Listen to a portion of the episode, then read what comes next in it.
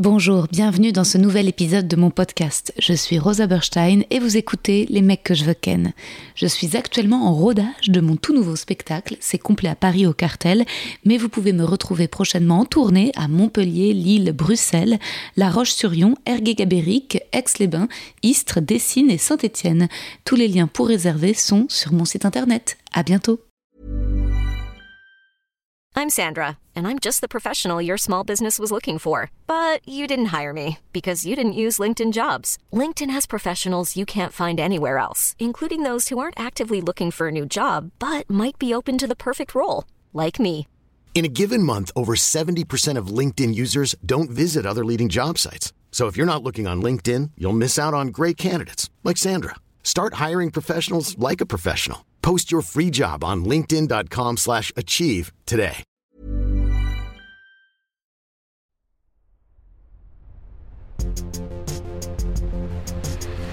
Les mecs, les mecs, les mecs que je veux ken. Mes libellules, mes papillons pailletés. Aujourd'hui, nous recevons Charline Vernon dans le podcast du compte Orgasme et moi aux 641 000 abonnés sur Insta, créé seulement en 2019. Avant, Charline était juriste d'affaires. Aujourd'hui, elle est formatrice en santé sexuelle, praticienne en sexothérapie et autrice du best-seller Corps, amour, sexualité, les 100 questions que vos enfants vont vous poser paru en septembre 2021 chez Albin Michel. Enfin, Charline sera à mes côtés à la rentrée prochaine dans l'émission Orgasmique diffusée sur Teva, où elle interviendra en tant que sexperte avec une autre Charline qu'on adore, Charline Gaillot du compte Charline Sage-Femme.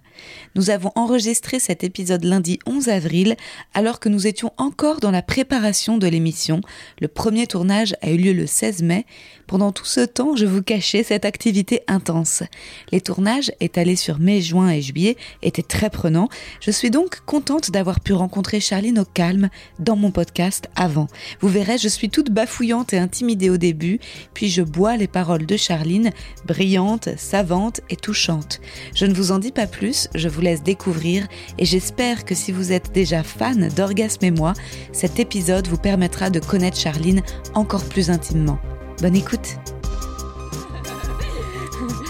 Marie, elle, elle suit, tu sais, mon, genre mon chemin vers euh, l'autorité naturelle, tu vois, qui passe par des moments où je suis genre désagréable, des moments où je pleure, des moments où je suis froide, des moments où je suis trop gentille et je progresse ou on arrive à quelque chose? C'est l'assertivité. C'est ça. hein. Mais ça, c'est un vrai chemin. C'est un chemin. Quand on est une personne sexisée, c'est. euh, C'est ouf. Poème ou J'ai cassé le truc. Vas-y, je vais faire un carreau. Poème pour Charline. Charline. Rencontre avec une surdouée du cul. Je connaissais le conte Orgasme et moi, bien sûr, j'étais déjà fan de Charline quand j'ai osé lui écrire en 2020, avant le deuxième confinement, pour l'inviter à mon spectacle au point virgule. Mais à peine mon message envoyé que les théâtres referment. Charline vient donc au point virgule en juillet 2021 et ses stories enthousiasmantes me donnent énormément confiance. C'est une validation incroyable. Puis on se revoit récemment à l'occasion d'un projet sur lequel nous devons encore être discrètes à l'heure où nous enregistrons ce podcast. Et c'est le coup de foot pour Charline en personne. Je suis scotchée par son intelligence, sa pensée en arborescence, sa culture Q infinie. J'ai tellement de questions pour Charline. Comment fait-elle pour gérer les centaines de messages qu'elle reçoit par jour? On en a déjà un peu parlé, mais as-tu trouvé une solution pour rester froide face aux haters et que ça ne t'atteigne pas? Réussis-tu à faire des pauses d'Instagram? Y a-t-il encore des choses sexuelles que tu n'as jamais testées et qui t'intriguent? Merci Charline, toi dont le livre est déjà un best-seller et qui ne donne pourtant que très peu d'interviews. Merci de venir dans mon podcast. C'est le moment où on fait euh, cheers. Cheers Bah, merci pour l'accueil. Ouais. merci pour le poème. Oui, et ben, juste le coup de foudre, il est mutuel. Ah, Ouais, je me souviens euh, très bien quand je t'ai vu sur scène en mode, bah, voilà, j'ai pas non plus euh, été à plein de spectacles parce que j'ai pas beaucoup de temps. Et pour le temps, le tien, je me suis dit, ok, euh, cette fille, j'ai envie de l'avoir sur scène. Euh, je suis venue avec une personne chère à mon cœur et en fait, on a explosé de rire pendant plus d'une heure. Et, euh, et vraiment, en fait, les gens sont sortis de là avec une espèce de petite valise, tu sais, de joie. Enfin, simplement la joie. Et en fait, enfin, ça atteint quelque chose qui est, je trouve, central, enfin, essentiel dans notre vie d'aujourd'hui. Mmh. voilà, un peu, un peu de joie pour rayonner à notre tour. Merci pour ça. Je me souviens en plus, tu étais sur le côté. Euh, oui, au point virgule. Et heureusement que je t'ai pas reconnu, sinon j'aurais été tellement intimidée. et eh ben, tu sais que tu es hyper douée. Parce qu'en fait, tu as un regard, enfin, tu balayes les gens du regard. Mm. Et ça, c'est honnêtement, enfin, je pense que, que les grands, grandes artistes savent faire ça. En fait, as, moi, j'ai eu l'impression que tu, m'avais ah, reconnu. On se sent regardé. On se sent regardé, on se sent valorisé, chacun, chacune, en tant que spectateur. Et c'est incroyable que tu arrives à faire ça dans une salle où il y avait quoi, 150 personnes? Ouais, Et eh ben franchement, chapeau. En 100 euh, personnes. le point virgule, c'est 100 places. Et c'est vrai que ce soir-là, il y avait du monde. Et ouais, non, c'est vrai que j'ai trop hâte que tu découvres, euh, je sais pas si tu auras le temps de venir à la nouvelle scène, mais ce lieu, tu sais qu'il y a un cabaret burlesque aussi derrière. Ok. Et euh, c'est incroyable, il y a des rideaux rouges avec des petites paillettes, enfin c'est sur une péniche, c'est hyper, c'est encore plus glamour et féminin que, enfin bon, enfin en même temps, je dis ça, je lis ton livre évidemment, euh, que, et, même sans avoir d'enfant et sans en être une, je trouve que, que c'est vrai que ça remet euh, sur les questions du féminin et du masculin. C'est vrai de le lire euh, de écrit aussi simplement à l'adresse d'un enfant. C'est-à-dire que vraiment, tu as envie de supprimer du langage tout ce qui est cliché par rapport au féminin et au masculin. Mais c'est un, mais c'est un chemin aussi. Hein. Alors, c'est pas tant. Ouais, alors déjà, il y a hmm. effectivement les stéréotypes de genre. Il y a aussi la, la binarité de genre dans laquelle on a été élevé. Et effectivement, aujourd'hui, enfin, c'est une invitation en fait à, réfléchir, à se questionner et à autoriser aussi nos enfants en fait à, pouvoir euh, bah, s'autodéterminer en conscience, librement et de les accompagner là-dedans. Et voilà. c'est clair. Et c'est vrai que toi, d'ailleurs, t'étais quel type de petite fille? Ah, c'est intéressant comme question. Moi, j'avais posé ça. euh, je sais pas, je pense que comme pas mal d'enfants, il y avait une facette que tu donnes à voir et une facette de qui tu es. Enfin, j'espère qu'on avait. Enfin, je sais pas, moi, j'avais plein de facettes différentes. Ok. Euh, je me souviens que tu t'avais parlé d'une facette euh, qui était peut-être la plus cachée finalement, en fait. Euh, de moi mhm. et euh, qui a pris corps en fait à 36 ans mhm. euh, sur, euh, sur le compte. Tu sais, les gens ils me disent souvent, Charline, pourquoi tu nous répètes en permanence que le plus important dans la sexualité, c'est pas c'est pas l'orgasme, c'est effectivement de partager un moment d'intimité, de complicité, de plaisir?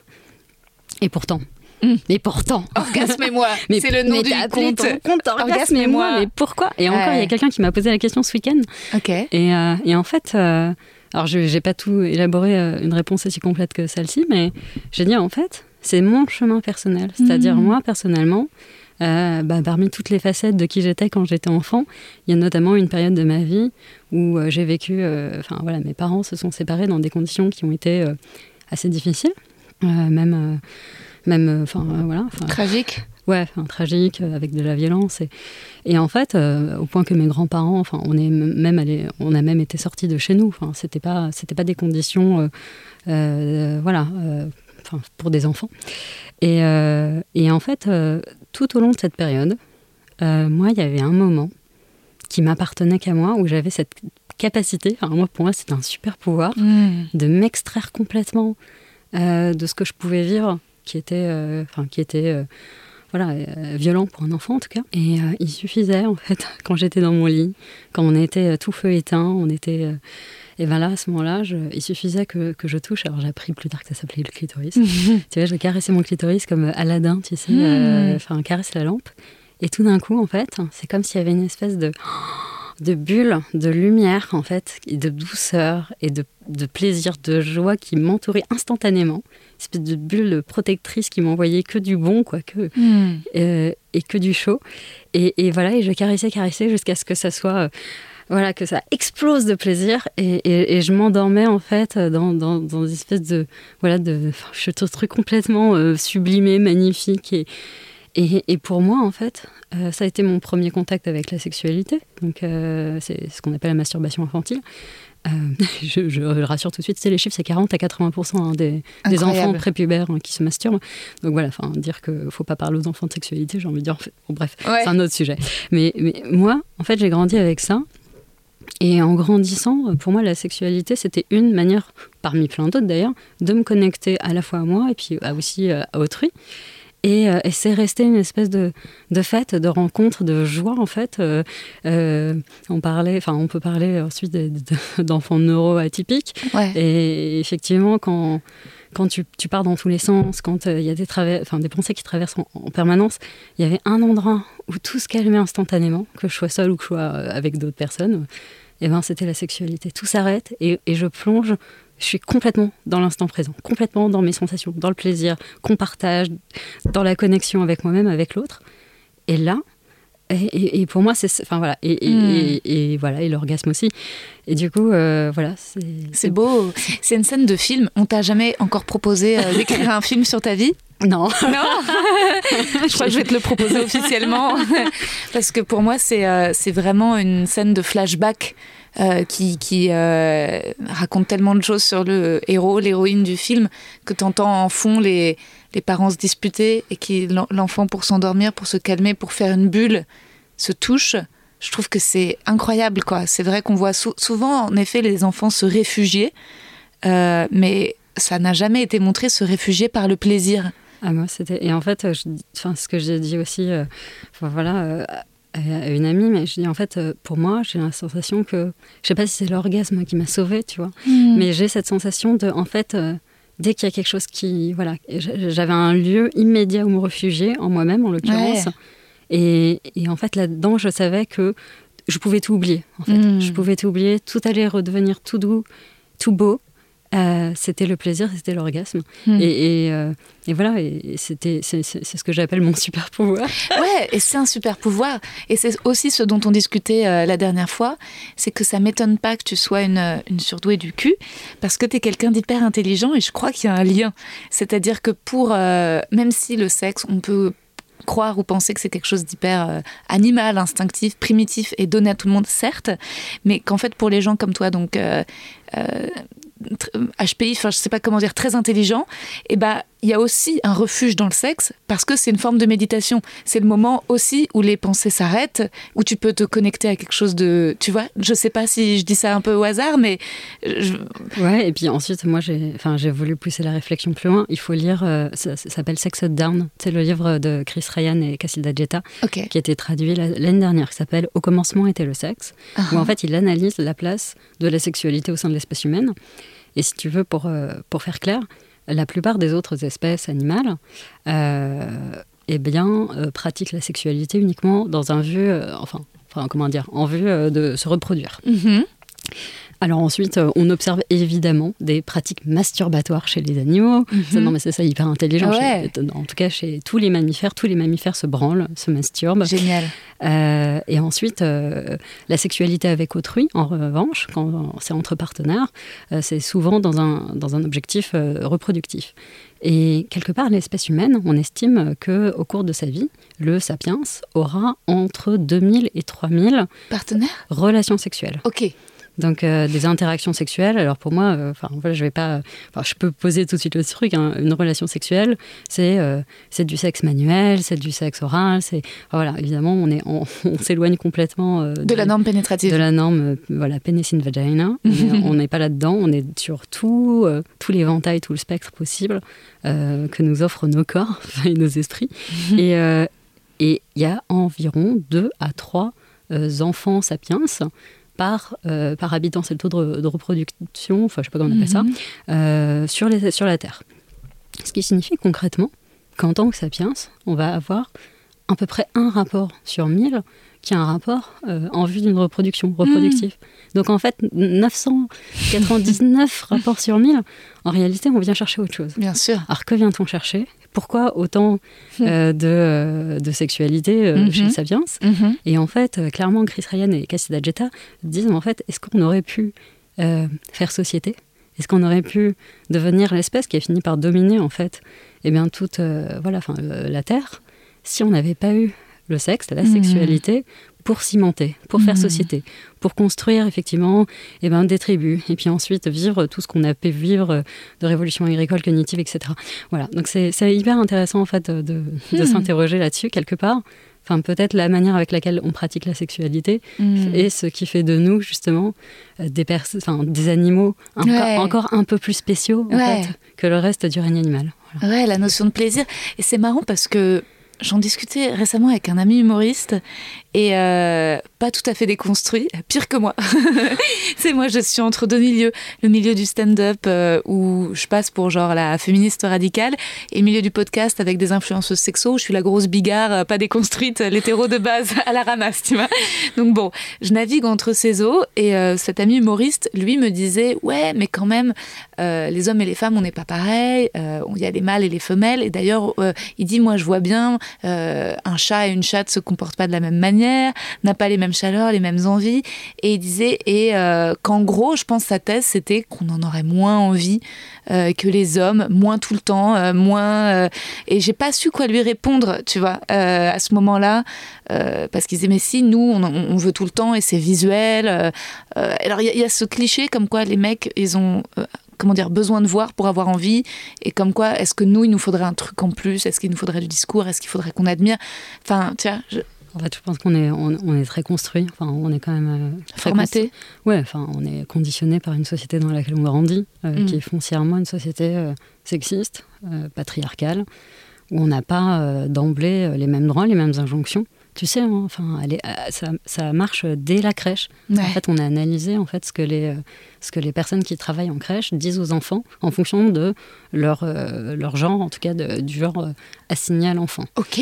Euh, et, effectivement, au, bébé en fait. Hein, donc on va dire euh, aux personnes assignées filles, oh comme elle est mignonne, comme elle est gentille, elle est polie, elle est calme. Ça c'est les mises en ah. voilà.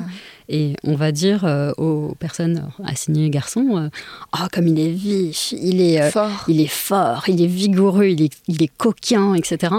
on est, on est d'emblée, en fait, conditionné, sociabilisé. et c'est vrai, en fait. finalement, enfin, qu'est-ce que seraient nos, nos, vies. nos vies, en fait, nos corps, nos envies, nos excitations, mmh. nos désirs, dans une société où on abolit, en fait, toutes ces normes de genre et on est enfin un peu considéré comme des personnes avant euh, d'être euh, directement normé en fonction euh, du sexe assigné à la naissance ou du genre. Donc, ouais. bah ouais, c'est vrai. Je, du mal. Il me disait, il, était persuadé qu'il y avait des comportements différents entre mâles et femelles. ensuite, moi je suis pas experte. Hein. ensuite, je suis pas biologiste pour le coup. mais bon, mais il y a sans doute. Enfin voilà, on sait que la testostérone quand même est un est une hormone qui met dans un état d'excitation. Euh, voilà, enfin, mes, mes, potes trans euh, qui prennent de la testostérone, effectivement, témoignent souvent d'une augmentation d'un état d'excitation. Hein. Ensuite, euh, excitation et désir sont deux choses différentes. Euh, qui dit excité ne dit pas passage à l'acte.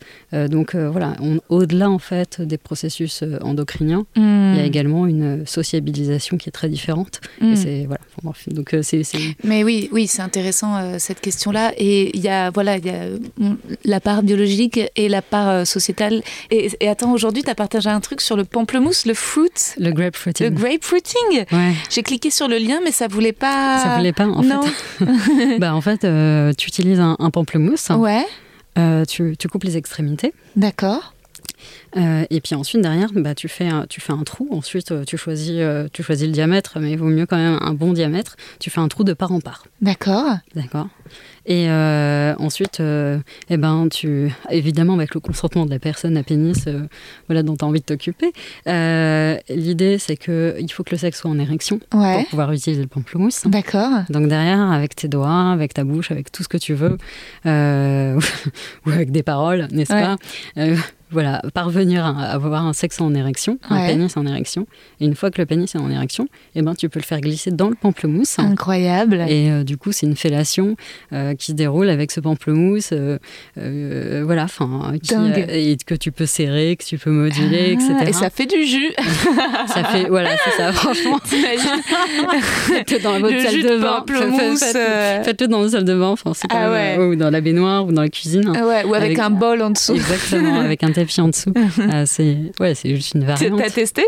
Écoute, j'ai testé une fois. C'était très drôle parce qu'on en a foutu partout. Effectivement, ça pique. Ah oui, ah zut, oui, Il faut faire attention. En fait, si vous avez la moindre, enfin, ne pas pratiquer si vous avez, bah, vous savez ce que c'est qu'une afte et manger pamplemousse. Voilà, bah, c'est tout. Eh Donc si vous avez la moindre coupure, faites attention. Mais pour le reste, c'était une sûreté. En fait, et, et, là, on va. C'était une bonne partie de fou rire. Et, et, c'est peut-être aussi pour ça, euh, tu sais, la particularité du dimanche confession. Ouais. Qui est en général une bonne partie de fou rire.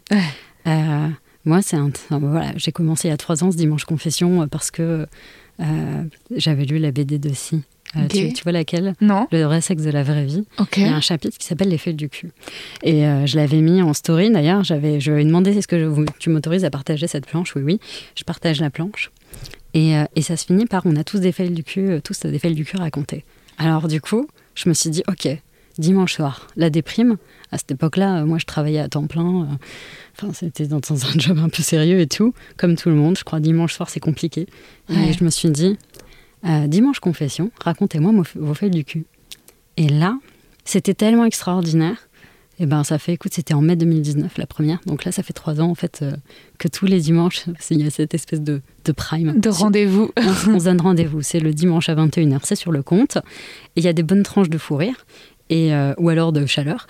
Euh, mais, mais j'aime bien le fou rire parce que quelque part, tu reviens à ce qu'on disait tout à l'heure, à l'essence de la connexion. Enfin, vraiment, enfin quand je dis partager un moment d'intimité, de complicité, vraiment à partir du moment où il y a, un fou rire, hmm. enfin on est pour moi c'est peut-être les moments les plus, je veux dire les plus sexuels. On, est au, cœur de la connexion. On est dans ce qu'il y a de plus hmm. plus chouette en fait. On hmm. revient à la joie, on revient à quelque chose qui, nous relie particulièrement et qui fait que qui fait ouais, l'intime, la complicité. Vraiment l'essence pour moi ouais, de l'intime et de la sexualité. Et petite question, il faut pas mettre un pamplemousse sur euh, la chatte, ça pique. Euh, alors moi je le ferai pas. J'ai pas essayé en fait. Parce que tu sais dans le livre de, de June, je crois qu'elle parle à un moment de mettre une pêche ou et résultat j'ai testé et j'ai eu mal. Euh, j'ai demandé au mec, je lui ai dit mets-moi une donc une pêche, un fruit pour, pour, pour que quand il me lèche, eh ben, il y ait le goût du fruit. Mais en fait ça m'a irrité de ouf. Ouais, après. Faut faire hyper gaffe. Enfin, moi je sais que je ne C'est plus sensible une vulve qu'un pénis Alors moi, je, je, sais, je vais parler pour ma, pour ma part. Euh, enfin voilà, j'ai une flore euh, vulvaire et vaginale ultra sensible. Et, euh, d'ailleurs, enfin voilà, mais pour moi, c'est un vrai thermomètre hein, d'ailleurs. ah ouais En dehors des, de, juger le parti. C'est-à-dire non, ah non, ouais, alors pas pour, pour moi, c'est-à-dire je sais quand par exemple ma flore vaginale, ouais, elle se dégrade. Uh-huh. Tu le sens parce que bah, ça devient, euh, enfin voilà, ça devient gênant. Enfin, t'as une mhm. gêne. Mhm. Et eh ben, je sais que euh, faut que, que je suis trop fatiguée, que j'ai hmm. trop de stress, qu'il y a une situation gênante dans ma vie. C'est incroyable à quel point. Alors moi, enfin, voilà, c'est une passion pour moi. Ouais, je suis capable, je suis capable de te donner mon niveau de fatigue en fonction mhm. euh, de, ouais, de. Pourquoi je dévoile ça Mais voilà, pour moi, ma fleur vaginale est un signe de bonne santé. Et quand je vais bien, elle va bien. Et dès que je suis fatiguée, dès que je suis stressée, mais en fait, mais ça, c'est chimique. Hein. Je veux dire, euh, cortisol, euh, ça bloque la ça, ça, ça, ça, bloque trop de cortisol, tu diminues tes oestrogènes. Donc, euh, ben, donc en fait, les, bah, les glandes qui sont sur le col de l'utérus, qui fabriquent eh ben, ce mucus protecteur, donc les locorées, eh ben, travaillent beaucoup moins. La glaire cervicale, ça, ça, voilà. et du coup, en fait, euh, ton pH vaginal, il, il n'est plus acide, alors qu'il doit rester acide pour que toute la bonne flore s'épanouisse, florisse, euh, soit, euh, soit pompidop. Et ben non, ça marche plus quand t'as trop de stress, en fait, et ça, ça dérègle tout. Et du coup, à partir du moment où c'est plus acide, eh ben, c'est la voie ouverte à eh ben, des infections, à, d'autres germes qui vont venir, des germes pas gentils du tout, qui vont venir et vont dire Ah, il y a un terrain. Il y a un petit terrain. Et si, on, si, on, allait faire, si on allait les embêter, on va se faire. Euh, et du coup, euh, pour moi, c'est incroyable à quel point, euh, pour le coup, ouais, je suis hyper. Bon, je peux pas dire ça. J'ai l'impression d'avoir une relation. une relation avec mon clitoris, une relation à, ma chatte, à mmh. mon vagin et tout ça. Enfin, pour moi, c'est le terrain de l'intime. Mmh. C'est un terrain incroyablement riche en informations sur toi-même, euh, M'en parle pas. Moi, ensuite, je te parle aussi de patiente, par exemple. Oui. Qu'est-ce que, enfin, quand tu as quand tu as des patientes qui, à un moment dans, dans, la relation, se mettent à avoir des mycoses ou des vaginoses à répétition. Mm-hmm.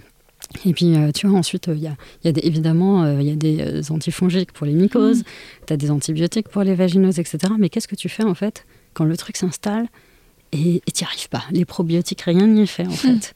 C'est hyper intéressant à analyser en termes de, voilà, moi j'aime. À quoi ça fait barrage? Euh, Ouais, exactement. Pourquoi, pourquoi ça empêche euh, l'entrée? Pourquoi ça empêche mhm. l'intimité l'Inde? Enfin, en tout cas, euh, ouais. Et tu as le temps de recevoir des patientes entre la gestion du, du compte et donc la pratique? Eh ben, je fais des visios, ouais. Ok. En fait, ça c'est. Bah, on revient au confinement. Alors, le confinement. confinement, c'est un moment clé parce que moi, à ce moment-là, j'ai lâché mon job pour me consacrer au compte, sachant que j'ai fait le move tellement tôt. C'est-à-dire, je suis allée voir ma boss en en avril 2019, deux mois après avoir créé le compte. Ouais. J'ai 4000 abonnés. c'est ridicule hein, quand tu y penses. Et, euh, et, du coup, j'arrive dans son bureau, je fais Marianne, écoute, euh, assieds-toi. elle prend peur, elle s'assoit, elle fait Qu'est-ce qui se passe? Je fais Écoute, euh, j'ai créé un compte Instagram. Elle me regarde, elle explose de rire. elle te prend pas du tout au sérieux? Et je fais euh, ouais, en fait, c'est pas un compte perso. Elle me fait, bon, ça parle de quoi? Je dis, bah, ça parle, euh, ça parle de sexualité. Elle sort son téléphone. Comment ça s'appelle? Euh, Et là, on voit 4000 abonnés. Je fais, en fait, en fait, je, je sais pas comment te le dire, en fait, Marianne, mais c'est la vibration que j'attendais depuis toujours, elle est là, en fait. C'est-à-dire, j'ai mon travail, j'ai trois enfants, euh, j'ai euh, à cette époque-là, je jouais de la guitare électrique euh, dans un groupe de rock. Je faisais du chant lyrique, je faisais de la pole dance. J'étais, voilà, enfin, complètement toujours à fond dans mille trucs différents. Et tout d'un coup, je crée ce compte et ça polarise tout. C'est-à-dire, j'ai, enfin, même quand je me revois en répétition, que ce soit de la guitare, du chant, la, seule chose qui, m'intéresse, en fait, je suis sur mon compte, je suis en train de créer du contenu, je suis en train de répondre aux gens. Et, et là, en fait, c'est un, un truc qui, qui, me dépasse. En fait, toutes mes pauses déjeuner, euh, toutes mes pauses tout court au travail deviennent, en fait, je suis sur le compte. Euh, le week-end, le soir, je me lève aux aurores pour répondre. Enfin, c'est de la folie, en fait. Je, toutes mes vacances, je suis dessus. Et là, je fais, OK, il y a un truc. Euh, parce que cette vibration, réellement, que j'avais quand j'étais sur, quand je travaillais sur le compte, bah, je l'avais jamais ressenti à aucun moment dans ma vie. Et j'ignorais que j'attendais cette vibration. C'est-à-dire, tant que tu l'as pas rencontrée, tu ne savais pas que tu l'attendais. Et tout d'un coup, elle est là. Et l'entrée en résonance est si forte qu'en fait, tu peux pas l'ignorer. Elle s'est imposée à moi. Et du coup, j'ai fait, je vais m'arrêter. Je vais prendre, enfin, je vais prendre un congé sans solde. Et je veux, je veux faire ça en fait. Incroyable. Tu as suivi l'appel. oui, mais c'est complètement, ouais. Euh, c'était complètement complètement euh, mystique. Ouais, et surtout euh, enfin inconscient c'est-à-dire qui s'arrête de bosser pour un compte à 4000 abonnés comme si tu étais choisie comme prophétesse du cul. Mais je sais pas pourquoi. Non mais moi j'ai plutôt l'impression les, mes potes ils te diront non mais ça c'est normal. Enfin Charline elle est bonsaï c'est encore un truc de plus quoi. Ah une, une nouvelle obsession. En fait ouais c'est ça c'est de cet ordre là c'est-à-dire c'est marrant tu m'as capté mais mais ouais, il y a un côté. Euh, euh, mon papa, il m'a dit euh, Toi, tu es, une personne à, vérité successive. Donc, en fait, mm. mon, mes proches, mon entourage, m'a toujours vu partir à, complètement à donf, en fait, dans mm. des trucs. Et avec toujours cette espèce de. d'espoir un peu un peu bizarre que en fait que à force de tester je vais trouver mon truc tu vois et m'y mm. épanouir toute ma vie et, et parce que quand ils me voient, enfin en fait, euh, typiquement quand je fais du chant lyrique, ben forcément faut que, enfin faut que ce soit du haut niveau. Euh, hmm. quand euh, je fais du ski, forcément je vais faire les championnats de France hmm. universitaires. Hmm. quand je fais de l'escalade, forcément je vais partir vivre à Chamonix et, et ne faire, enfin voilà. High achiever. Et, j'ai besoin, enfin c'est pas que j'ai besoin en fait, c'est que je ne sais pas faire autrement. Dire j'ai envie des gens qui qui savent manier la tempérance et l'équilibre. Je ne sais pas faire ça quand il y a quelque chose qui est là, euh, ça, me dévore en fait. Mm. Et, je ne le vis bien qu'en le vivant pleinement. Et c'est comme, euh, voilà, enfin comme mes amitiés, comme mes amours, c'est comme ça. Et, euh, du coup, j'ai fini par, leur dire, mais vous savez, en fait, arrêtez, arrêtez, mm. abandonnez. Mm. Vous n'avez pas pigé, abandonnez tout espoir. moi, mon, c'est pas mon truc, c'est pas de, de trouver ma voix. Et, et en fait, non. ce qui me fait kiffer, euh, c'est réellement l'exploration en elle-même. Hmm. Donc je vais explorer un sujet Et, et, voilà, et je vais, je vais vibrer comme personne ne sait vibrer sur ce sujet-là. et, et puis peut-être qu'un jour, eh ben, il y aura une autre vibration. Et voilà, je ne sais pas où je serai dans, dans, dans 5 ans ou dans 10 ans. Mais en tout cas, ce qui est sûr, c'est que quand la vibration elle arrivait, euh, c'était mais c'était un niveau que j'avais jamais connu. Bref, donc euh, très puissant. Ouais, donc je suis sur le compte, le confinement arrive et là tous les gens sont sur leur téléphone et le compte c'était c'était quasiment du H24, j'avais presque l'impression de tenir un média toute seule, tu sais. Et donc, à créer du contenu, créer des lives, il y avait quoi? Il y avait deux, trois lives par semaine. Il y avait euh, des stories en permanence. Il y avait des messages en permanence. Je leur disais dans les lives, si vous êtes seul, si vous vous sentez pas bien, écrivez-moi. Ne restez pas seul. Je vous promets, je vais vous répondre. Et si tu veux, et, et, voilà. Et c'est là que ça. Tu euh, mars 2020, début du premier confinement, tu à combien d'abonnés? Euh, bah, Tu vois, j'ai fêté les 100 en janvier 2020.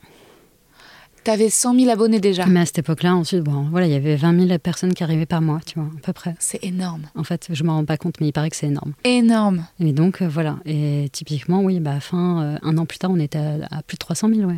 D'accord, donc c'est même pas que ça a doublé, c'est d'un coup les confinements, ça a pris une ampleur. Euh, bah, tu vois, de mars 2021, donc un an après, on, était on a franchi les 400 000. C'est fou. En fait, oui, c'est fou. Mais du coup, voilà. Mais moi, j'ai été là en permanence pour ma commu et on a fait on a fait on a fait société, on a fait tribu, on s'est soutenus les uns les unes les autres.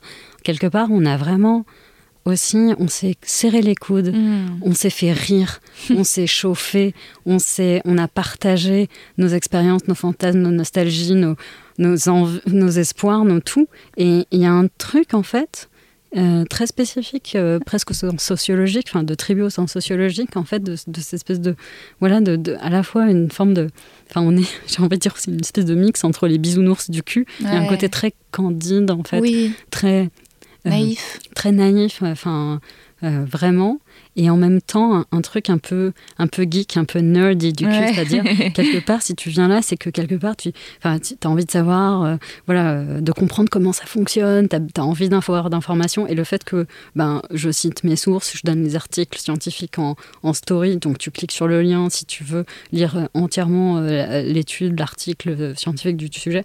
Donc il y a un côté où les, personnes euh, qui sont des nerdis, des vrais geeks qui veulent avoir accès aux sources, quand ils me suivent, euh, ils me suivent, savent que euh, voilà, enfin j'ai une démarche. Merci mes deux parents médecins. j'ai une démarche scientifique. hyper scientifique mm. parce que bah, c'est ma manière à moi aussi de fonctionner, je pense. donc voilà, il y a ça et en même temps, il y a ce côté léger, parce mm. que parce que personnellement, voilà, c'est aussi le rapport que moi j'ai euh, avec l'intimité, avec l'intime. Et, et, c'est aussi, voilà, enfin, pour moi, quelque chose de très, euh, très beau. c'est beau, mais il y a une résolution. Peut-être que ça, peut-être que ça sera encore ta vibration pendant longtemps. Parce que peut-être que finalement, euh, ce côté scientifique, médical, c'était quelque chose que tu voulais depuis longtemps. Par exemple. ouais, clairement. Ouais, clairement, ça, ça, ça, vient, ça vient un peu un, peu, c'est une boucle qui se ferme euh, de quand j'avais 16 ans et que je voulais faire médecine et que mes parents, voilà, j'ai envie de dire, on va pas entrer dans les détails, mais m'ont détourné de ma vocation qui était d'être médecin. Les seuls parents qui détournent leurs enfants de médecine.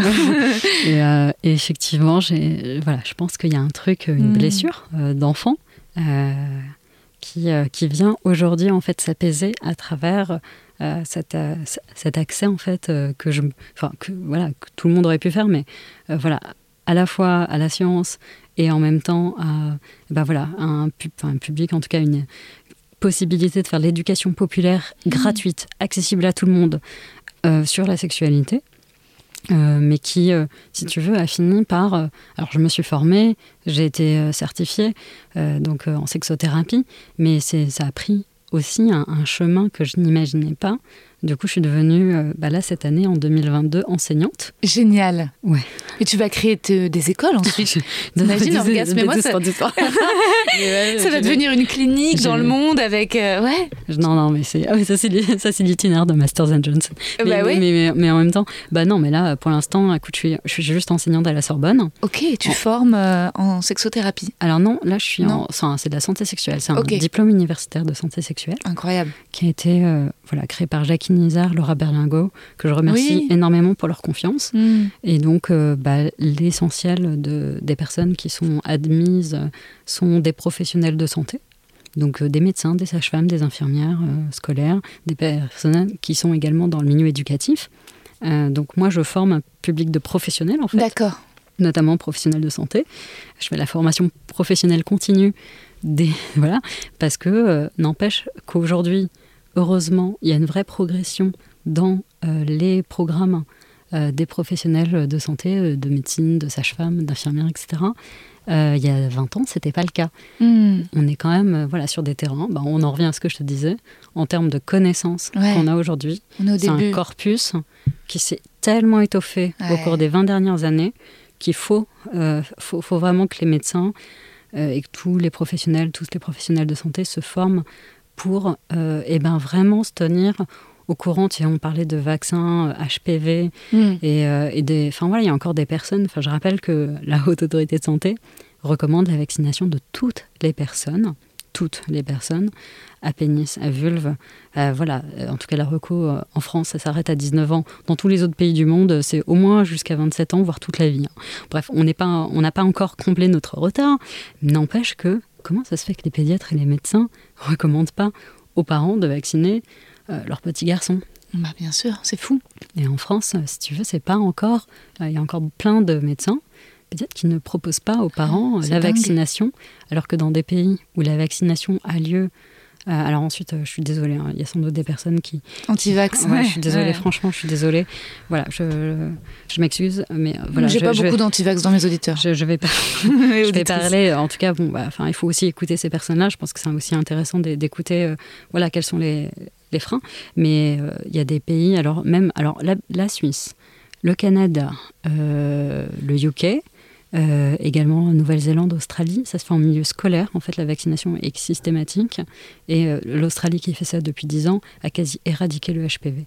Si tu veux, on est, euh, enfin en tout cas les cancers du col de l'utérus et les cancers anorectaux. Donc on est vraiment, si tu veux, voilà, en France, on est un peu en retard. Hmm. Et ça concerne toute la santé sexuelle, ça concerne également les dépistages, ça concerne, c'est-à-dire finalement, j'aimerais pouvoir te dire que en France, seule la partie plaisir, la partie ludique. Il reste à euh, explorer alors que non. Reste à explorer, enfin, est encore euh, assez méconnu hmm. des professionnels de santé et que toute la partie euh, qui concerne, je ne sais pas comment dire. Le médical, Mais enfin, en fait, c'est aussi du médical. C'est-à-dire quand tu hmm. regardes la définition de l'OMS hmm. de la santé sexuelle, ça prend en compte le bien-être psychique, émotionnel, affectif de la personne. Donc le plaisir fait partie de la santé, hmm. santé sexuelle. Mais là, en fait, euh, j'allais dire, parce que j'ai aussi ce débat avec mes parents qui font partie des, personnes de la vieille école, évidemment, sinon c'est pas drôle. Et effectivement, il y a un côté, euh, enfin voilà, ma mère qui est gynéco-ops, euh, elle sauve des vies, tu vois, c'est la partie noble, entre guillemets, ah. où quelque part, il y, a un truc où tu vas sauver, tu vas dépister des cancers, etc., tu vas intervenir. Et moi, j'ai ressenti, en tout cas, une espèce d'opposition entre effectivement la partie qui hmm. relève en fait de l'épanouissement personnel, intime, euh, bien-être, tout ce que tu veux sexuel, et la partie euh, un peu où euh, c'est une question de vie ou de mort. Et en fait, j'ai envie de dire même sur la partie où c'est une question peut-être pas de vie ou de mort, mais en tout cas de santé ou de maladie, même sur cette partie-là, en fait, on a du retard. Complètement. On a énormément de retard. Et puis des pratiques obsolètes, parce qu'il y a aussi beaucoup, il y a eu toute une dénonciation des violences euh, obstétriciennes, en fait, euh, de, de, gynécologues totalement déconnectés du bien-être de leurs patients. Et enfin, je veux dire, il y a aussi un énorme sujet là-dessus, quoi. Voilà. non, mais c'est en fait, ouais, c'est bah, ça. C'est fou, ouais. Ouais. Bah, il y a, y a, encore un petit chemin à faire. On n'est pas, euh, mais, mais on avance. Hmm. Et, voilà, enfin moi je suis. Euh, c'est marrant parce que tu parles de tes parents et justement, alors tout ce, métier euh, sérieux que tu as quitté, ou peut-être euh, dans, ce métier, parce que ce que tu fais est tout aussi, sérieux aujourd'hui, mais ce que tu pointes du doigt, c'est le, bonheur d'être connecté un petit peu aux gens et d'interagir, d'avoir leur récit. Peut-être que tu étais moins en contact avec ça dans ton ancien métier. Est-ce que tes, tes collègues, ils comment ils ont vu cette transition? Est-ce qu'ils ont été étonnés? Est-ce que est-ce qu'ils t'ont soutenu? Est-ce qu'ils s'en sont moqués? Ou au contraire ils t'ont encouragé? Bah, Je crois que, enfin, c'est là où tu réalises en fait euh, des choses que j'avais pas vues avant. la plupart des personnes à qui j'ai envoyé le compte qui me disaient mais du coup tu vas faire quoi? Parce que du coup, y a, moi j'ai révélé ça que le jour du départ. Hmm. Et du coup, pendant une espèce de... Parce qu'avec ma, ma manager, on a vraiment mis en place un calendrier pour que ben, voilà, je sois remplacée parce que j'étais sur un poste euh, assez clé, avec, euh, avec des personnes encadrées, voilà, sur un métier très spécifique, un métier voilà, d'expert, d'experte en l'occurrence. Donc ça s'est pas fait du jour au lendemain. Elle m'a avril, septembre, tu vois. Énorme. donc il a fallu effectivement euh, que, mais ça s'est passé super super smooth, c'est vraiment génial. Merci Marianne si tu m'écoutes pour la personne que tu es. Et merci toute l'équipe aussi, parce que euh, elles ont été super supportives. Ok. Et aussi, euh, les réactions, c'était bah, ça m'étonne pas de toi. Ah bon, mais qu'est-ce que ça dit de moi? Mais le côté un peu. Euh, enfin, c'est là où tu te rends compte que oui, enfin, je, pense que je suis pas différente du compte euh, hmm. sur le compte que j'étais dans la vraie vie. Alors je me dis, mais je devais être un éléphant de porcelaine là où j'étais, dans, cette boîte euh, dans, du secteur euh, privé, une grande boîte du CAC 40, où très ambiance très feutrée. très guindée, voilà un, certain élitisme, tout ce que tu veux, avec toutes les caricatures que vous avez en tête et qui s'appliquent réellement en plus. voilà, c'était un monde très différent et, pour autant, euh, je, effectivement, j'évoluais là-dedans, mais je devais être effectivement un animal un peu atypique. Hmm. Et quand j'ai dit aux gens que je faisais ça, je leur ai dit ah, c'est normal, ça, ça, te va bien. Manifestement, euh, ça a, étonné, euh, ça a étonné personne sauf moi, en fait, cette espèce de virage. tu veux dire qu'il y avait une excentricité mais Je m'en suis pas rendu compte. enfin, je m'en suis pas rendu compte, j'exagère, parce que c'est un métier aussi, enfin, c'était un métier technico-commercial, enfin, c'était c'était extrêmement technique et en même temps j'étais face à des clients. Et en même temps euh, je pense que pouvoir dire que mes clients m'adoraient. Ah. Euh, et, c'est vrai que, enfin, je disais ça, c'est horrible hein, ce que je vais dire, mais je connaissais le nom de leurs conjoints, conjointes, de leurs enfants, euh, de leurs relations potentiellement autres. Mm. et je retenais et, et, j'adore les voix. C'est drôle, là, je, suis en train de parler dans ce podcast et j'entends ma voix. je, suis mais je, suis amoureuse des voix. C'est extraordinaire. T'as un truc, il y a un son de ouf. Mais, mais en fait, voilà, enfin, moi, j'avais quand même beaucoup de de, clients qui, qui m'appelaient. Et c'est vrai que je me rends compte en fait que finalement, euh, ta personnalité, en tout cas qui tu es, euh, enfin on est heureusement des personnes multiples. Et tu vois, bah, en l'occurrence, ça, ça exploitait des, enfin, ça faisait appel à des facettes de moi. Donc j'ai aussi une formation. Euh, de juriste et de statisticienne, d'économiste. Donc voilà, donc c'était c'était c'était plutôt très très enfin quantitatif et technique. Néanmoins, euh, j'avais aussi. Euh, enfin voilà, ce qui me plaisait effectivement, c'était ce, mix et cette relation aussi. Voilà, enfin, j'aime les gens. En fait, j'y peux rien, j'aime les gens. Et du coup, euh, ben, passer à une communauté où effectivement, tu as cette relation moi, j'ai une relation artisanale aux personnes de ma communauté. Mmh. Je gère ma communauté de 600 000 personnes, ah, comme quand on était 100. C'est-à-dire, euh, je réponds aux personnes, j'essaie de, de, quand je remercie, je mets le prénom. Euh, mmh. merci Marion, merci Thomas. Incroyable. Parfois, tu dois euh, bloquer voilà, aussi. Tu es, vraiment, n'oublie pas, Anis, que tu es forte et puissante, etc. Et en fait, euh, bon, voilà, c'est aussi pour ça que ça me prend un temps fou. Euh, ensuite, c'est pas forcément. Euh, J'ai envie de dire, ne faites pas ça chez vous. si vous avez enfin, franchement, bon, moi, j'essaie de. de comme, en fait, c'est très très dur. Je pense que le plus dur sur mon compte, si aujourd'hui je devais donner ma difficulté, ouais. c'est d'arrêter. Il faut, enfin, il faut que j'arrête parce que parce que bah, ça, ça, me prenait quand j'ai décidé que j'essayais de travailler sur moi. C'était 50 heures de connexion par semaine. Mais 50 heures, à ça, il faut évidemment rajouter euh, ma patientèle, enfin donc mes propres patients. Euh, de bah, du coup des couples hein, en ouais, beaucoup de couples plus que des personnes individuelles je prends quasiment que, je prends que des couples d'accord. Ma passion c'est la thérapie de couple. Ok. C'est un truc que je trouve passionnant. Incroyable. Euh, alors enfin ouais ensuite bah, je pense aussi de mon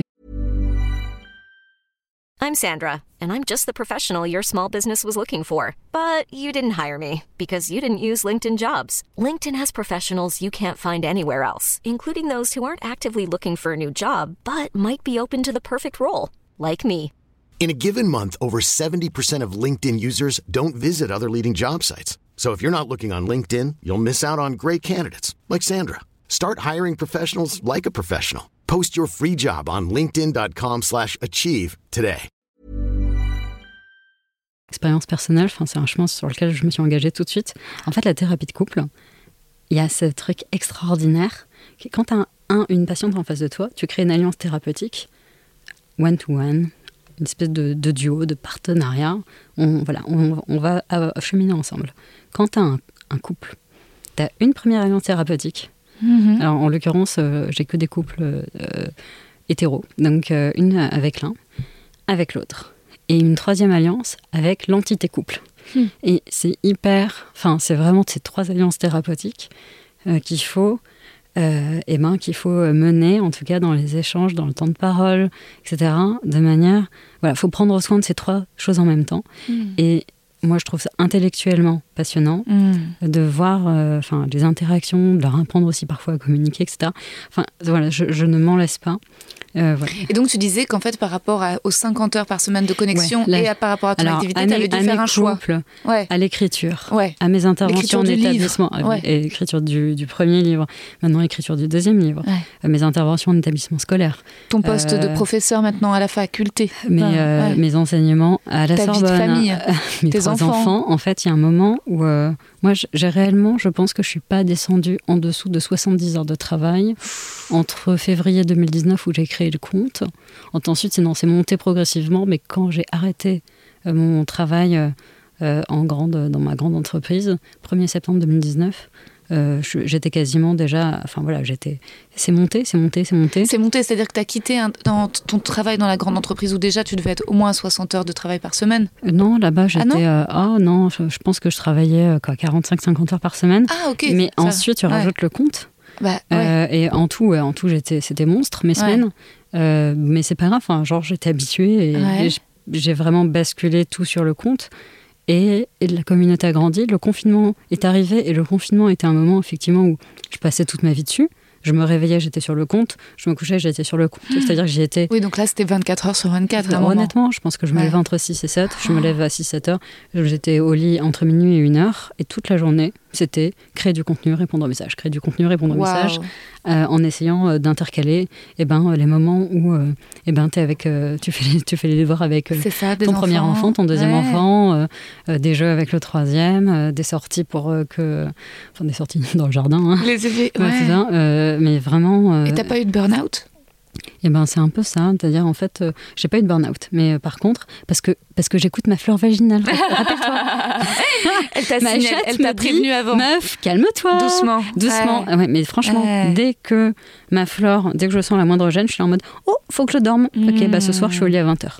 C'est incroyable, c'est un super. En fait, moi j'ai j'ai un super euh, pouvoir de, de, ma chatte. Une connexion. Ouais, elle me dit Charine, Attention. Tu sais que moi j'ai un problème à ma chatte quand même depuis, depuis euh, mars 2020. C'est que j'ai une pubalgie. Alors, ah euh, si. Et c'est un enfer. Alors, je crois qu'il y a des spécialistes. Je crois que le spécialiste, euh, figure-toi, de la pubalgie, il est à Monaco. Mon Dieu. Mais donc là, on parle de névralgie pudendale. Hein. Bah, c'est ça, c'est une tendinite du pubis. C'est ça. Et, et, ça a commencé, premier confinement, parce que je suis pas très sportive. Et en fait, j'étais tellement angoissée à l'idée de rester enfermée chez moi. Je marche beaucoup que je vais commencer à, marcher dans mon quartier à Bagnolet, mais c'est un petit quartier aux fleurs et en fait d'un coup ça me paraissait pas assez. Et moi qui suis pas sportive et qui me fait en général mal quand je fais du sport, je me suis mise à regarder des, trucs sur Insta, des lives et à faire des, abdos, des squats, ce genre de choses. Et en fait c'est en faisant des abdos que, je, que ça s'est déclaré. Et apparemment c'est assez classique et je crois que c'est la, blessure du, du, footballeur où en fait tu as beaucoup de footballeurs qui en faisant des, entraînements sportifs avant les matchs se font des pubalgies. Et, euh, et le problème, c'est que je me suis dit, bah, ça va partir quand même. Et c'est toujours pas parti. Ostéopathe, t'as fait évidemment Alors j'ai commencé par des ostéopathes, un premier, euh, parce que moi j'avais aussi j'avais un, petit souci au coccyx, euh, parce que quand j'avais 18 ans... Tu t'es déplacé le coccyx? Ouais, ah bah ok. Non mm. mais clairement, oui, non, c'est lié. Ouais, c'était ça a commencé par le coccyx quand j'avais 17, j'étais en terminale, j'étais dans un cours de théâtre et lors d'une impro, ce qui clairement en fait un truc, un acte de violence, mais sur le moment je l'ai pas, c'était avant MeToo, un partenaire qui dans une impro m'a jeté par terre, m'a soulevé et m'a jeté au sol. Pardon? Je te jure. Sans que ce soit consenti. Sans que ce soit, sans que c'était une, une, impro, donc ah je n'étais pas au courant qu'il allait faire ça. Ça va pas la tête. Et en fait, euh, les profs n'ont rien dit. Enfin, ils ont commenté la scène comme si c'était une scène de, théâtre, de machin. Et moi, j'ai eu une souffrance énorme sur le moment. Mais euh, c'était dans un cours de théâtre très spécial. Hein. Il y aurait beaucoup de choses à dire hein, sur les cours de théâtre. Et, euh, et, en fait, à partir de ce moment-là, j'ai eu mal. Mais en fait, je me suis dit, c'est vraiment parce que c'était avant MeToo, parce que sinon, aujourd'hui, le gars, mais. Enfin, j'aurais foutu un procès au cul parce qu'en fait le ce que ça m'a coûté en ostéopathie derrière déjà de comprendre en fait la douleur euh, que j'ai vécue. Et en fait à partir de ce moment-là donc ça m'a euh, légèrement fissuré le coccyx. Et euh, donc j'ai un ostéopathe que j'ai vu que régulièrement parce qu'après le coccyx ça te décale tout quoi. Les hanches enfin je veux dire c'est une douleur. Mais donc j'ai revu cet ostéo euh, ensuite, on m'a conseillé un autre. J'ai fait un peu de d'acupuncture, mais ça n'a pas fonctionné. J'ai remis, j'ai changé de, de, de, tu sais, de trucs pour les chaussures, là, rien à voir, de semelle, aucun rapport. Et finalement, ma gynéco m'a conseillé le contact d'une sage-femme qui, euh, elle, m'a fait une stimulation interne. Euh, donc la première fois, ça a évidemment énormément apaisé. Après, elle m'a dit essayez de réfléchir à un sens plus profond. Euh, voilà, c'est le, c'est là où sont toutes les informations. Euh, bon, c'était le moment en effet, mais je ne savais pas après après, il a su que j'allais écrire mon livre, que j'allais euh, donner, accoucher, d'autant d'informations. Mais hélas, ça n'a pas résolu ma pubalgie. Mais euh, il y avait en effet peut-être des informations qui étaient stockées, mais j'essaye au fur et à mesure de les déstocker. mais euh, j'ai beau faire le travail psychologique, la douleur physique, elle est là. Et après, donc une, une, une stimulation à l'intérieur du vagin, une stimulation dans le euh, dans l'anus. La première fois, ça m'a vraiment en effet détendu, mais c'est revenu. Je l'ai revu une deuxième fois et hélas, la période où ça allait mieux était vachement. C'était la première fois, j'allais mieux pendant deux semaines et après j'allais mieux juste deux jours. Et ensuite, la plus belle, j'y est revenue. Et la douleur, elle est là tous les jours.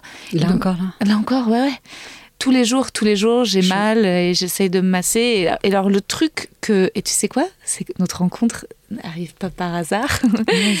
Parce que euh, on en discutait récemment et je sais plus, tu parlais voilà, du fait qu'il fallait vraiment s'autoriser le plaisir anal. Et euh, Moi, j'aurais parlé comme ça. Oh, dis donc, hein, ça me ressemble pas. Et, euh, et en fait, c'est vrai qu'elle a raison, Charline. Et, et, je sais plus, c'est vrai que récemment, j'aimais bien euh, me masturber en, stimulant le clitoris et un peu l'entrée de l'anus, alors qu'en fait, ça me fait pas grand chose de me stimuler. Je me suis rendu compte, je me suis autorisée à moi-même le fait d'admettre que, que toute seule, je n'arrivais pas à me stimuler vraiment le vagin, que je ressentais rien. Par contre, ça me fait quelque chose quand je me stimule l'anus. Et, et en fait, récemment, euh, bah, de plus en plus, je me suis vraiment lubrifiée et tout d'un coup, je me suis mis un, un sextoy dans l'anus. Et alors, en fait, je me suis rendu compte que là, pour le coup, en fait, ça me déconcentrait du plaisir qui allait me mener à l'orgasme, mais que ça me faisait comme un massage plus profond et que ça faisait du bien à ma pubalgie. Ok. Voilà. C'est trop cool. Mais tu sais que tu viens chercher le nerf pudendal hein, quand tu te pénètres euh, l'anus. Et du coup, euh, oui, enfin, tu viens masser le nerf, clairement. C'est ça. Ensuite, euh, mais ouais, mais c'est trop. Euh, écoute, c'est grâce à toi. parce que oh. si, parce que tu, tu m'avais dit dans cette conversation qu'en fait, euh, on peut, on peut découvrir le plaisir anal aussi par soi-même et en se masturbant avant de. Je, je t'as dit quelque chose comme ça et je me, et je me le suis vraiment autorisé grâce à. C'est fou comme les rencontres.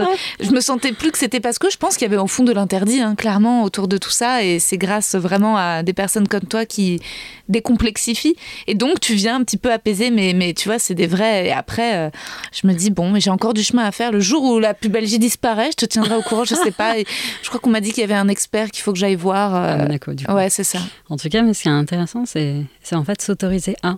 Tu mm. sais, en fait, euh, enfin, voilà, moi j'en parle avec les, voilà, avec ma, ma petite team, euh, voilà, qui, qui, m'aide, et puis au quotidien, et, et, je leur disais, il y, y, a deux choses quand même. Il y a la première chose, c'est effectivement les témoignages sont partagés par dizaines, centaines, milliers. Et euh, d'une manière ou d'une autre, il y a des témoignages qui ne touchent pas du tout, c'est clair, hmm. d'autres qui touchent profondément, mais c'est surtout tout cet euh, ensemble de textes partagés. Et eh ben, euh, d'abord, ça te donne des idées. En fait, moi, j'ai, enfin ça, c'est mon, postulat. L'imaginaire érotique, créatif, enfin des gens, est, est assez faible finalement. Enfin, je trouve que euh, par rapport. Oui, ça c'est très vite missionnaire. Euh, euh, oui, pénétration dans le. Enfin, oui, c'est vrai que. Ouais, je trouve que les manières avec que, enfin, que les gens ont, ouais, et, enfin voilà, que ce soit des scénarios, que ce soit des, des différents types de stimulation, l'ordre dans lequel on va stimuler. Les accessoires qu'on peut utiliser, les paroles qu'on va dire, les sons qu'on va entendre, enfin quelque part, les cinq sens peuvent être stimulés. En fait, réellement, enfin, c'est un endroit où il y a c'est comme la musique, enfin, réellement, c'est infini, en fait, euh, la hmm. sexualité. Enfin, tu peux le comparer à la bouffe. Effectivement, c'est comme si tu avais euh, mille possibilités en termes de, d'ingrédients, d'épices, etc. Euh, en fait, le steak frites, c'est bon, quoi, ça va. Mais franchement, voilà, ça, c'est avec tes patients, c'est ce que tu, tu, les incites à explorer, donc euh, beaucoup. Euh, mmh, ensuite, c'est... ouais, enfin ensuite c'est pas forcément. Mmh, je, je, vais revenir sur ce, sur ce, cette, euh, ouais, sur ce, cette, sur ce sujet-là, mais, mais en fait, les gens surtout s'autorisent. Alors, enfin, s'autorisent à vivre des choses, et deux, viennent chercher également des, des idées, viennent enrichir leur imaginaire érotique. Et je pense que, tu vois, ce que des fois me disent, mais pourquoi toi tu racontes rien? Alors moi, c'est vrai que ma propre vie euh, ben, sentimentale, amoureuse, affective, sexuelle, elle a globalement presque aucune place sur mon compte. Mmh. Euh, d'abord parce que j'essaie de préserver ça. Enfin, tu vois, il y, a aussi des choses qui relèvent de l'intime pour le coup. Bien sûr. Euh, et, je raconte globalement peu de choses, mais c'est surtout, je leur ai dit, mais si, enfin, si moi j'avais créé un compte en, en racontant un peu, euh, voilà, mes, mes, témoignages, mes expériences, etc. Je pense que les gens se seraient dit, mais tant mieux pour elle, en fait. Elle, a une vie cool, elle a une vie sexuelle chouette. Hmm. Euh... T'avais peur que ça rende jaloux Non, mais même pas. C'est en fait aucun, enfin, j'en vais dire aucun intérêt. La, hmm. réalité, c'est que ce qui est beau, c'est que la vie, c'est la vie de euh, de tout un chacun, chacune, en fait, qui, qui, qui, qui arrive, en tout cas qui, qui émerge des témoignages, et que, à force de lire euh, tous ces, toutes ces personnes euh, qui ne sont pas, euh, qui, voilà, qui sont euh, monsieur, madame, personne, tout le monde, eh ben, il y a eh ben, elle s'autorise à vivre des trucs fous et à se stimuler comme ça, et à se branler comme ça, et à aller chercher tel type de plaisir, et tel type de scénario, et tel type de, de, de, de, mots pour se parler, de, de, dirty talk, de sweet mm. talk, de ce que tu veux de le faire dans des lieux incroyables, euh, de voilà, enfin bref, de, de prendre parfois, euh, ouais, enfin je sais pas si c'est des risques, mais en tout cas de, de faire des trucs un peu euh, insolites parce que parce que voilà, il y a, y a, des moments où tu as, as, envie de faire des choses incroyables pour pour être en connexion. Et là, et eh ben en fait, ça libère. D'ailleurs, en fait, les gens se disent, puis si toutes ces personnes s'autorisent, mais pourquoi? Est-ce que moi je m'autoriserais pas à le faire Et c'est cette accumulation de euh, de liberté, je ne sais pas comment dire ça, en tout cas de liberté qu'on prend, hmm. qui permet aux personnes, je pense, de, de, prendre leur propre liberté, de s'autoriser à vivre les choses. Et ensuite, ben, il y a également tellement d'idées qui émergent, tellement de créativité, et à travers tous ces témoignages, que tu viens également bah, faire ton petit marché, dire, bah tiens, il y a des gens qui me disent, mais je lisais ça, ça me parlait pas du tout. Hmm. Et c'est très incroyable, j'ai rencontré un, une personne, euh, un partenaire, une partenaire, avec qui ça a pris sens. Tout d'un coup, j'ai vu, j'ai eu envie de, j'ai eu envie de, faire comme le témoignage que tu avais publié sur tel sujet. Et, et, là, tout d'un coup, c'était clair. C'est des milliers à de connexions. À ce moment-là, j'étais prête à vivre ça, j'avais envie de vivre ça, je l'ai proposé. Cette personne a dit, OK, mm. on y allait, ça a été magique, merveilleux. Alors je mm. pensais que je, que jamais de ma vie. en lisant le truc, je me suis dit, alors ça, jamais. Boum. Et, et, voilà. Et c'est quand même quelque chose. Et c'est, enfin ouais, je pense que le mot liberté, voilà, c'est un mot euh, qui, est très cher, euh, qui m'est très cher et qui est très cher au compte. Hmm. je pense que c'est une grande histoire d'amour. ouais, enfin voilà. donc, ouais, des 70 heures par semaine, et même plus. Hein. je pense que honnêtement, pendant le confinement, il y a, clairement des semaines où j'avais à frôler les senteurs. Waouh! Et, et, et, les gens qui. Du coup, j'émergeais pas. Enfin, de toute façon, en même temps, il n'y avait rien d'autre à faire.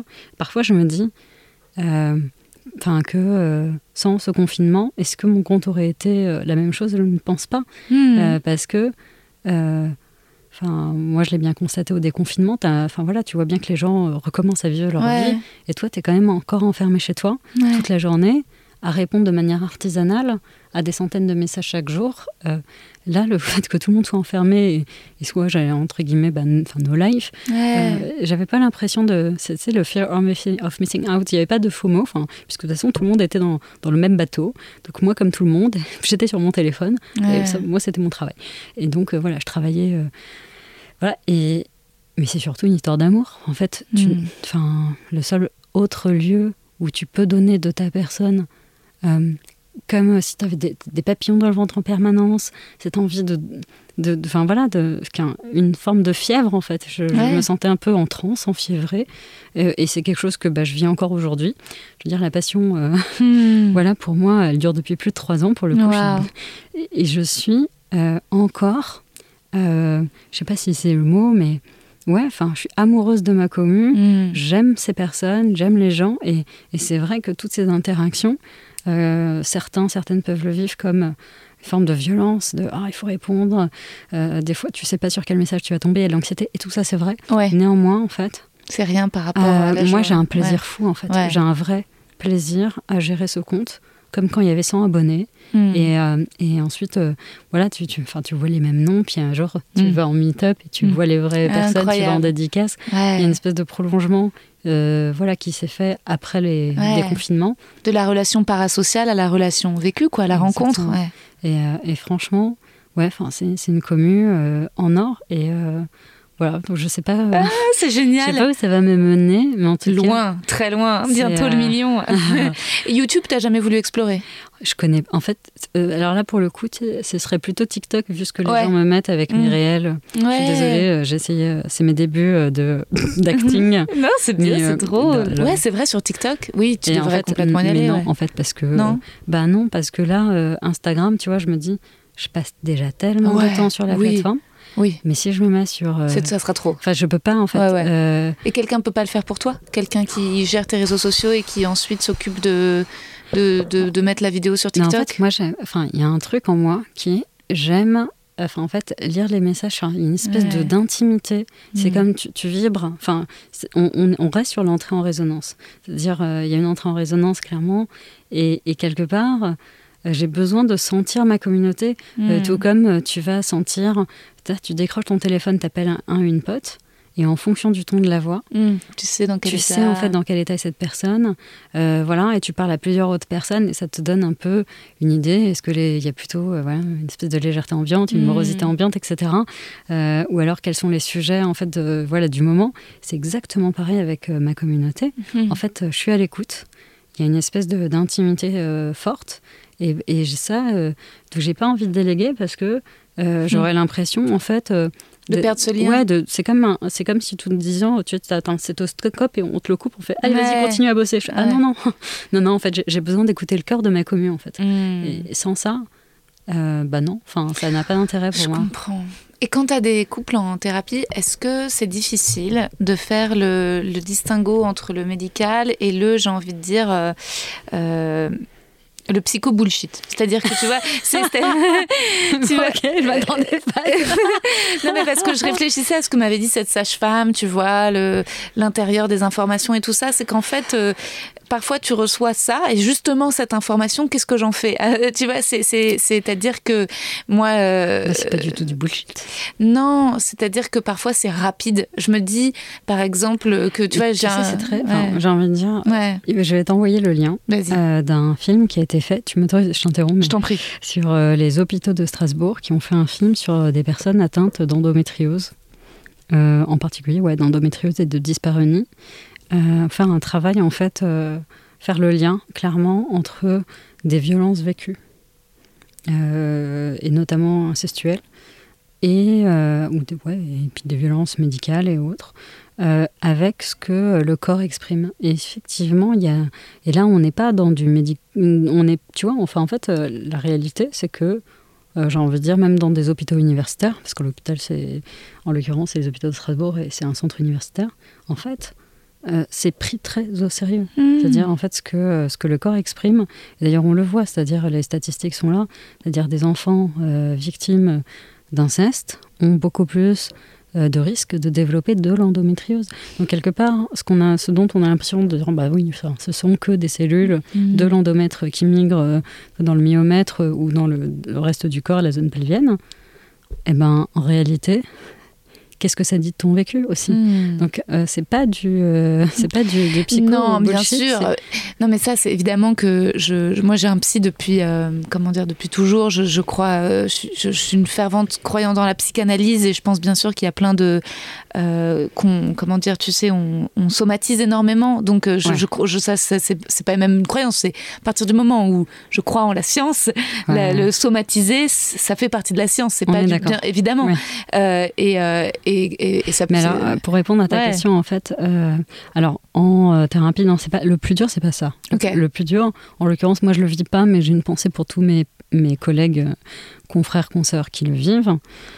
c'est aujourd'hui, moi j'ai l'immense luxe de choisir les patients, patientes avec qui je travaille, parce que j'ai beaucoup de demandes et, et j'ai malheureusement peu de créneaux. et et ça, euh, ouais, pour moi, c'est un grand luxe parce qu'il y a des personnes avec qui j'aurais du mal à travailler. Euh, et ça, euh, et tu vois, et donc, enfin voilà, je les réoriente et ils ont besoin d'aide, ils sont en détresse, et elles sont en détresse. et je vais te donner un exemple tout bête, en fait, mais là, je, c'est des personnes où en fait, tu les écoutes, tu entends le début du truc, et, et là, en fait, ben, euh, tu, vois, là, par exemple, le, conjoint, le mari, euh, parler extrêmement mal à sa femme, la dénigrer, euh, tu vois de la violence verbale, sans banaliser, sans même qu'elle la relève ou même qu'elle fasse attention. Tu sens que la violence est devenue complètement banale. Et ça, c'est encore que ce que tu vois. Et en fait, moi, je me sens. Je, voilà. Et, en l'occurrence, je les réoriente. Hein. Il n'est pas hmm. question, en fait, de laisser ces personnes voilà. Mais, mais moi, enfin, très, très sincèrement, moi, je sais à ce moment-là, et c'est une question de déontologie, que je ne vais pas être capable de créer d'alliance thérapeutique. Ok. Euh, ouais, parce que hmm. elle, euh, parce que voilà. Parce que tu sens une situation d'abus. En fait, euh, bah, en fait, alors je le mot abus. Alors en fait, on le, moi je lutte contre le mot abus. Ah, c'est une situation de violence. Ok. en fait, quelque part, à partir du moment où il y a la violence, enfin, c'est la convention d'Istanbul. En fait, là, on est sur un terrain où on n'est pas, euh, c'est pas, un, enfin, conflit, violence sont deux choses différentes. Il hmm. peut y avoir des situations conflictuelles dans un couple, des situations, euh, des tensions, ça c'est une chose. À partir du moment où il y a violence, en fait, là, euh, enfin, c'est très compliqué. Et, et, moi, je, voilà, c'est des situations pour lesquelles moi, je ne me sens pas aujourd'hui. Hmm. Alors voilà, enfin, je pense que je vais, on se forme tout au long de notre, bah, voilà, de notre expérience professionnelle de sexothérapeute. En tout cas, aujourd'hui, je ne, je ne gère pas ça. Hmm. Euh, ça, c'est des situations dans lesquelles euh, je me sens euh, pas de créer d'alliance thérapeutique. En fait, j'ai réellement juste envie de prendre la, une, la femme, en tout cas, et de dire écoute, casse-toi, casse-toi en fait. Enfin, je sais pas comment. Fais-toi aider. Enfin, appelle le 3919. Enfin, fais-toi aider. C'est pas possible. Enfin, ce que ce que j'ai vu, c'est pas acceptable. C'est pas pas respectueux. C'est en général il y a des enfants derrière. c'est des situations éminemment compliquées. Mais la réalité, c'est que moi, en tout cas, en, je ne voilà, dès que je décèle de la mm. violence, euh, personnellement, je réoriente vers euh, un confrère, une consoeur. Euh, voilà. Mais moi, je, je c'est des situations. Ça, c'est le compliqué. Ça, c'est les vraies situations compliquées. Mm. Je veux dire, voilà, le reste, c'est des choses sur lesquelles on peut, on peut parler. On peut. Il y a un échange qui est possible. Quand il y a la violence, en fait euh, on entre dans un univers euh, voilà, qui, est, euh, qui est très spécifique. Et j'ai une autre question. Attends, sur les couples, est-ce que si par exemple on imagine que des couples peuvent vivre une lassitude sexuelle et que et qu'à un moment bon bah il faut réinventer du jeu, de la découverte, peut-être sortir de schéma, je sais rien que la femme c'est pas la maman ou la putain et s'amuser, mais aussi est-ce que parfois euh, tu peux conseiller euh, à des couples d'ouvrir En fait, euh, alors moi, les, couples viennent me consulter parce qu'ils ont envie d'ouvrir. Ok. Pour moi, c'est vraiment. C'est ta spécialité Ouais, c'est ma spécialité. C'est en fait, c'est d'accompagner des personnes qui, de manière consentie et volontaire, donc en plus, je demande une vraie, enfin voilà, enfin, une vraie implication et, et, tu décèles très rapidement euh, S'il y en a un des deux qui veut pas. Oui, c'est ça. S'il y a une personne qui a été traînée par l'autre, euh, enfin, je veux dire, ça résiste pas euh, au premier rendez-vous exploratoire qu'on a sur, sur le couple. Donc voilà, non, clairement, dans des situations où. les deux sont partants. Exactement. Les deux personnes ont, fait, ont commencé un travail, etc. Ensuite, voilà, moi, je, ne fais pas de thérapie individuelle. Je ne prends que mes couples en tant que couple. Je, ne suis pas euh, la personne, les personnes à part. Voilà, moi, mhm. je, veux que tout le temps que ces personnes passent avec moi, elles soient ensemble. Ouais. Il se passe rien derrière leur dos avec moi, ce mhm. truc-là. Euh, et là, effectivement, y a, c'est là, que, que, mon travail commence pour les accompagner. Euh, et ça, c'est ouais, c'est passionnant. C'est passionnant. Waouh, j'imagine. J'ai envie de dire, c'est intéressant parce que voilà, parce que nous-mêmes, on a été accompagnés euh, avec, euh, avec mon mari sur ce terrain-là. Ok. Ouais, par une professionnelle Par une professionnelle, c'était il y a 7 ans, tu vois. Hmm. Donc, euh, donc voilà, c'est quelque chose qui, je pense, nous a tellement transformés. Enfin, comme le disent pas mal de mes couples, en fait, on, on a l'impression de, au début, on s'y engage en pensant juste changer une espèce de composante de notre couple, genre en mode, tu vois, on-off, genre on est exclusif, on est non exclusif. Et en fait, la réalité, qui est remontée par, euh, clairement par la majorité des couples euh, qui, qui, commencent à faire ce travail, c'est en fait, ça change vraiment. C'est, Ton rapport à la vie Ouais, c'est un, un, paradigme. C'est, vraiment un ah changement de paradigme. Euh, ça, ça, change ton rapport à l'autre, à, la confiance en soi. Exactement. Ouais. c'est finalement un terrain. Ensuite, moi, je fais pas de prosélytisme. Hein. Enfin, hmm. clairement, j'ai envie de dire, soyons clairs. la non-exclusivité, enfin les relations non exclusives, ou la non-monogamie éthique, c'est un sujet. Voilà, je ne ferai jamais de prosélytisme parce que mm. je pense que voilà. Et par contre, si ça vous intéresse, faites-vous accompagner. Ouais. Clairement. Euh, voilà. Je pense que. Oui, pour pas le faire. Euh, oui, oui, bien sûr. Bah oui, parce que c'est délicat en fait. C'est marrant parce que j'ai eu des des, des, invités dans le podcast qui qui ont témoigné du fait que enfin une invitée polyamoureuse qui me disait ah bah je m'y perds j'y arrive pas parce que au départ euh, je tombe sur des personnes euh, monogames et je leur dis ah tu veux pas mais elles veulent pas et donc le contrat je dis bon bah tant pis et puis finalement ça marche pas parce qu'en fait euh, à un moment donc donc ouais c'est c'est vrai qu'en fait tu dis c'est un truc qui est tellement complexe que ça fait sens en fait de devoir avoir une personne une tierce quoi pour désamorcer poser les questions être sûr que les deux sont à égalité aussi au même endroit de leur volonté est-ce que ça arrive qu'il y ait l'un des deux qui en profite et l'autre pas? Ah mais ouais, mais complètement. Et, si l'autre est ok, ouais, ok. Euh, ouais, ouais, ouais. Y a pas, ça c'est quelque chose euh, qui, ouais, sur lequel on, fait un travail hmm. effectivement. Moi j'ai une question. Parce que je me suis dit, alors du coup, oui. je vais faire le podcast Les mecs que je où J'étais en train de, de parler à, Julie, euh, hmm. à, mon agente chérie adorée, et je disais les mecs que je ken, je suis, il faudrait peut-être que je lui propose de rebaptiser son podcast Les meufs que je veux ken. Et puis là j'étais en mode Les personnes, les personnes que je veux ken. Ben oui. en fait, le podcast s'appelle Les mecs que je veux ken. Bah parce que moi je suis hétéro, donc euh, la plupart du temps je baisse des mecs et que euh, l'idée de le point de départ c'était vraiment d'interroger euh, mon rapport à l'amour et à la sexualité. Après je me suis dit oh non mais c'est trop intéressant de recevoir des meufs. Donc il y a les éditions d'hiver et d'été s'appelle avec les, ça s'appelle Les meufs que je veux ken. Ah c'est vrai? Ouais ouais ouais ouais. Non. Tu seras dans l'édition des meufs que je veux ken. C'est vrai. Et après bien sûr, j'ai déjà reçu des personnes non binaires. Et euh, après, comme justement, parmi les personnes non binaires, en général, ça fluctue. En fait, elles peuvent se sentir hommes ou femmes par période. C'est pas elles se sont, euh, elles se sentent pas toujours ces personnes. Là, ce sont des personnes gender fluides dont tu parles. Ouais. Ok. Mais donc j'en ai reçu deux. Euh, la deuxième, j'ai même mis une couleur précise pour elle parce qu'en fait, c'est vrai que il y, a des couleurs, il y a un code couleur. Les mecs, c'est vert et les meufs c'est un peu orange tu vois ce qui est très t'as fait la non binarité ça fait le bah, drapeau non binaire oui pour elle pour Yel j'ai fait une couleur bleue ouais. Et donc pour c'est pour qu'il y ait une, troisième possibilité. Et puis pour moi quand c'est des monologues c'est une couleur violette. D'accord. Mais euh, mais donc en effet oui j'essaye de pas alors c'est ça paraît en effet hyper euh, hyper genré et c'est un reproche qu'on m'a fait mais euh, j'essaye de de l'aménager et, euh, et d'en discuter avec les personnes non binaires qui viennent. Et moi, elles me permettent vraiment bah, d'avancer, d'explorer. Mais c'est vrai que les gens que je veux ken, euh, mais ça aurait, ça aurait été m'approprier la gender fluidité, tu vois, qui n'est pas, qui n'est pas encore mon expérience de vie. Je ne suis pas gender fluide moi-même. tu vois, donc c'est pour ça que le podcast porte ce nom. Euh, Porce. porte ce nom. euh, Charline, est-ce que je peux passer au questionnaire de Proust avec mes questions de fin. tu sais que j'ai bah, j'ai pas du tout bossé. Je sais pas, il fallait bosser un truc. Pas du tout. Ah Mon Dieu, j'ai peur, j'ai peur, j'ai peur. Vas-y. Est-ce que tu as une musique préférée, une chanson que t'aimes? Ouais, tellement. Non, mais c'est une seule. Ouais. Écoute, euh, je vais citer la dernière qui m'est venue, que j'ai réécoutée, c'est Miley Cyrus. Ah, ok, ouais. Wrecking Ball. Ouais. Ouais, merci euh, les Bridgerton de me l'avoir refoutu dans la tête. non, mais franchement, je, voilà, j'assume, j'ai bingé la saison 2. Des chroniques.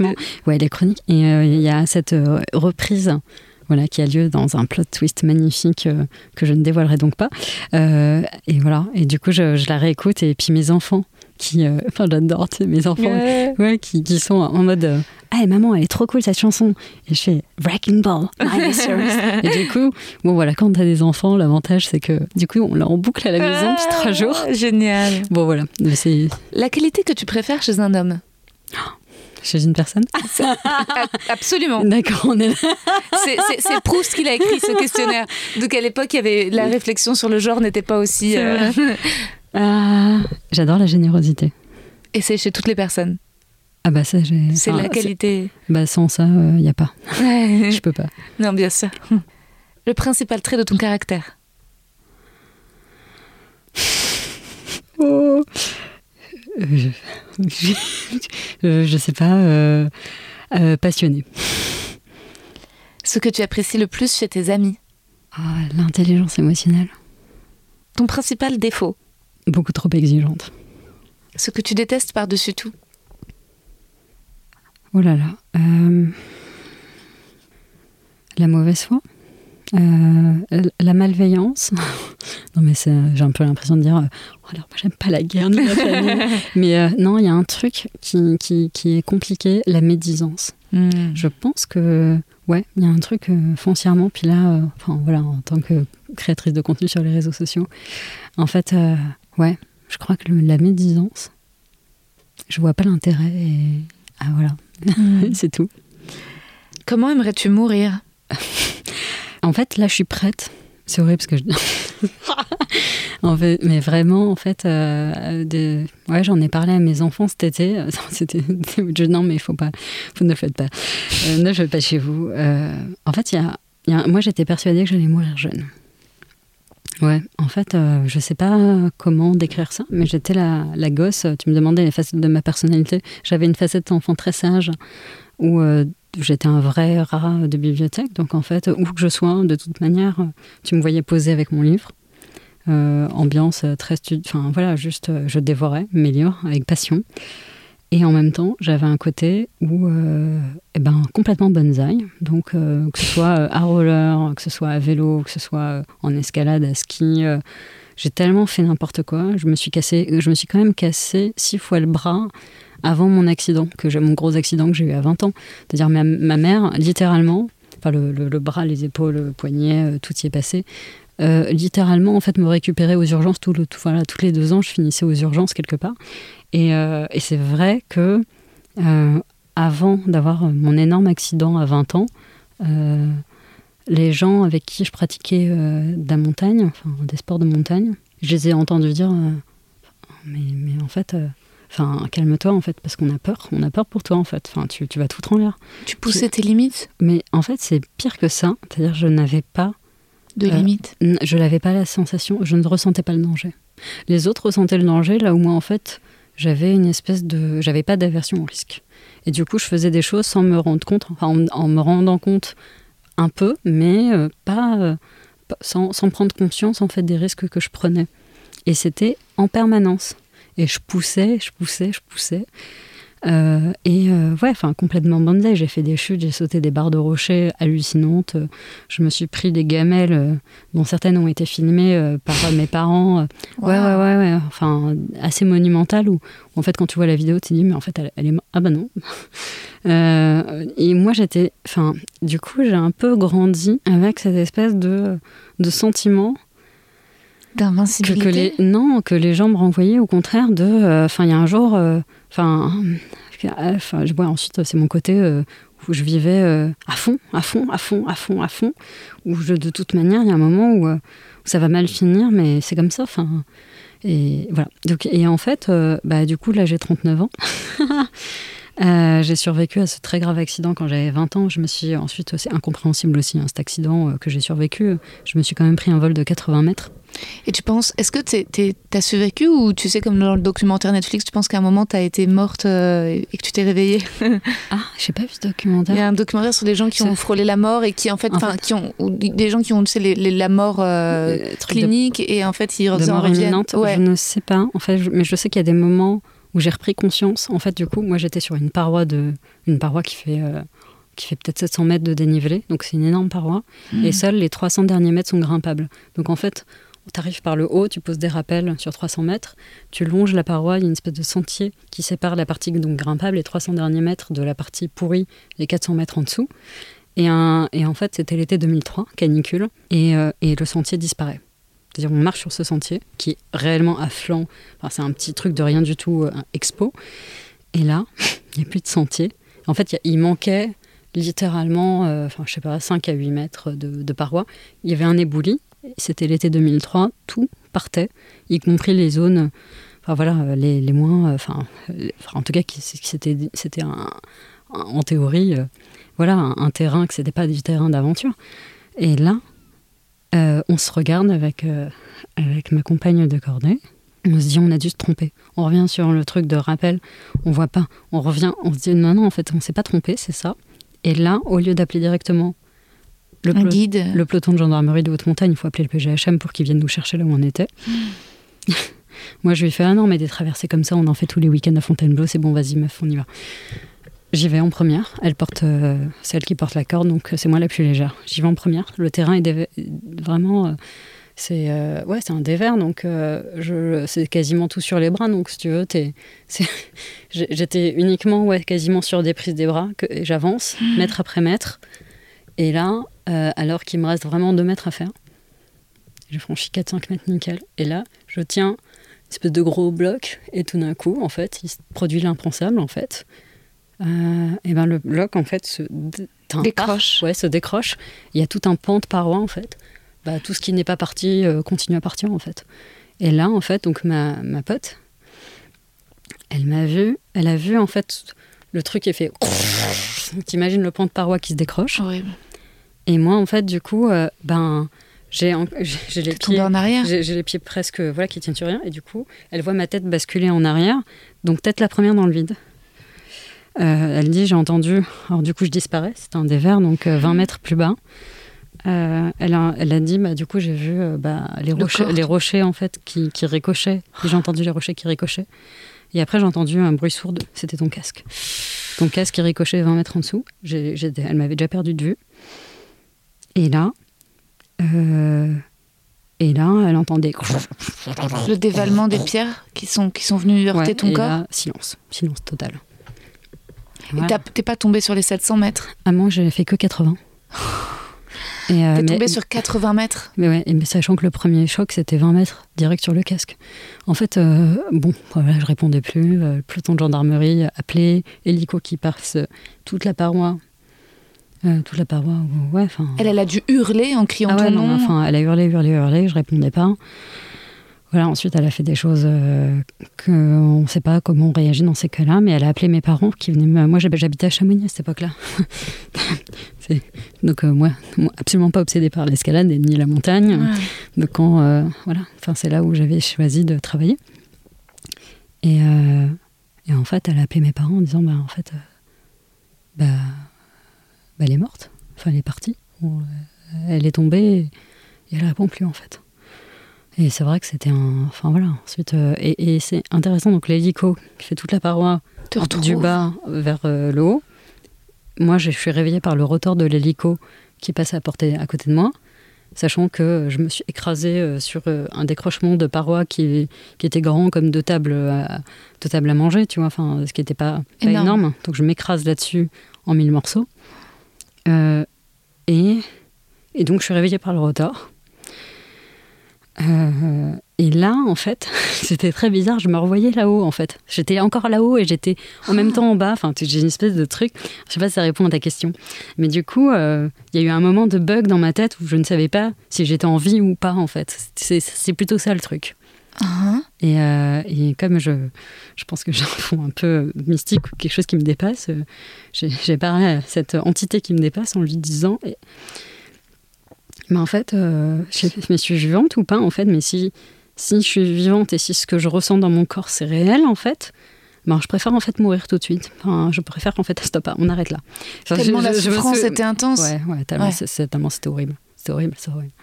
Et effectivement, j'avais bah, trois membres sur quatre pétés, mais j'avais une jambe écrasée. Enfin, une jambe écrasée, euh, c'est-à-dire j'avais Enfin, tu, le poids de la faire un dessin, mais en fait, euh, tu, tu, vois mon pied, mon pied euh, droit en fait. Donc le genou et le tibia péroné ont explosé et en fait le, le pied était 20 cm au-dessus en fait, euh, par, dans, dans, le genou quoi. Donc voilà, littéralement. Oui, merci. J'ai compris, c'est possible de le dire gentiment. Merci, on a bientôt fini. merci. J'ai trop parlé. Il peut nous le dire gentiment. Ouais, donc voilà, bon bref, j'ai une jambe écrasée. Et alors, comment je, je veux mourir? Et en fait, bref, tout, je vais essayer de faire court. Mais, euh, et en fait, euh, je sais pas, j'ai construit tout, j'en reviens pas d'avoir survécu. Et chaque jour est un bonus, déjà. Donc en fait, euh, je, suis, je pense que je me sens prête à mourir depuis que j'ai 20 ans, parce que réellement, tout ce que je vis, c'est magique. En fait, je, ça, c'est du bonus qu'on est en train de vivre, mais comme hier, comme demain, chaque moment que je vis est un bonus, c'est une joie. Mais ça, c'est vraiment quelque chose. Euh, enfin voilà, j'en peux plus d'être reconnaissante à l'univers chaque jour, de me faire vivre encore des jours supplémentaires. Et, euh, et j'étais aussi dans cet état d'esprit, euh, voilà, avant le compte. Mais en fait, depuis le compte, il y a cette espèce de truc qui s'est apaisé. C'est en fait, merci, mais vraiment merci l'univers de m'avoir gardé en vie jusque-là pour que je puisse lancer ce projet, lancer en fait cette éducation et maintenant il y a 600 000 personnes qui sont à leur tour des relais et qui vont à la fois maintenant pouvoir éduquer à leur tour et, et en fait on a lancé un truc qui ne s'arrêtera jamais et moi je peux mourir je peux disparaître, le compte peut s'arrêter. Et en fait, ce qu'on a lancé, ce train à grande vitesse d'éducation, de bienveillance, de positivité, d'amour, en fait, il va jamais s'arrêter. Alors maintenant, maintenant, je suis prête à mourir. Merci Charline. Et voilà, c'était Charline d'Orgasme et moi. Après Chiron, encore une incroyable réponse à la question comment aimerais-tu mourir? C'était fou. Merci Charline. Je ne vais pas rester longtemps en outro car je suis à Avignon et je dois me dépêcher de monter un extrait de la représentation d'hier à poster en reel sur Insta. J'espère que vous aimez bien ces petits moments d'interaction. Pas mal d'auditeurs dans le public, ça me touche énormément. Merci, merci infiniment de soutenir mon travail et d'écouter le podcast. Je vous embrasse. When you make decisions for your company, you look for the no-brainers. And if you have a lot of mailing to do, stamps.com is the ultimate no-brainer. It streamlines your processes to make your business more efficient, which makes you less busy. Mail checks, invoices, legal documents, and everything you need to keep your business running with stamps.com. Seamlessly connect with every major marketplace and shopping cart Schedule package pickups and see your cheapest and fastest shipping options from different carriers. With rates up to 89% off USPS and UPS rates. And with the Stamps.com mobile app, you can take care of mailing and shipping wherever you are. Make the same no brainer decision as over 1 million other businesses with Stamps.com. Sign up with Code PROGRAM for a four week trial, plus free postage and a free digital scale. No long term commitments or contracts. That's stamps.com. Code Program.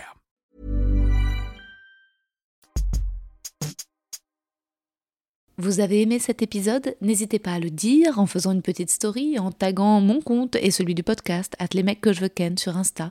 Vous pouvez également soutenir mon travail en venant voir mon spectacle, en lisant mon livre et en commentant sur YouTube les replays vidéo de mes chroniques sur France Inter. Je suis tous les mardis dans Zoom Zoom Zen. Merci, bisous.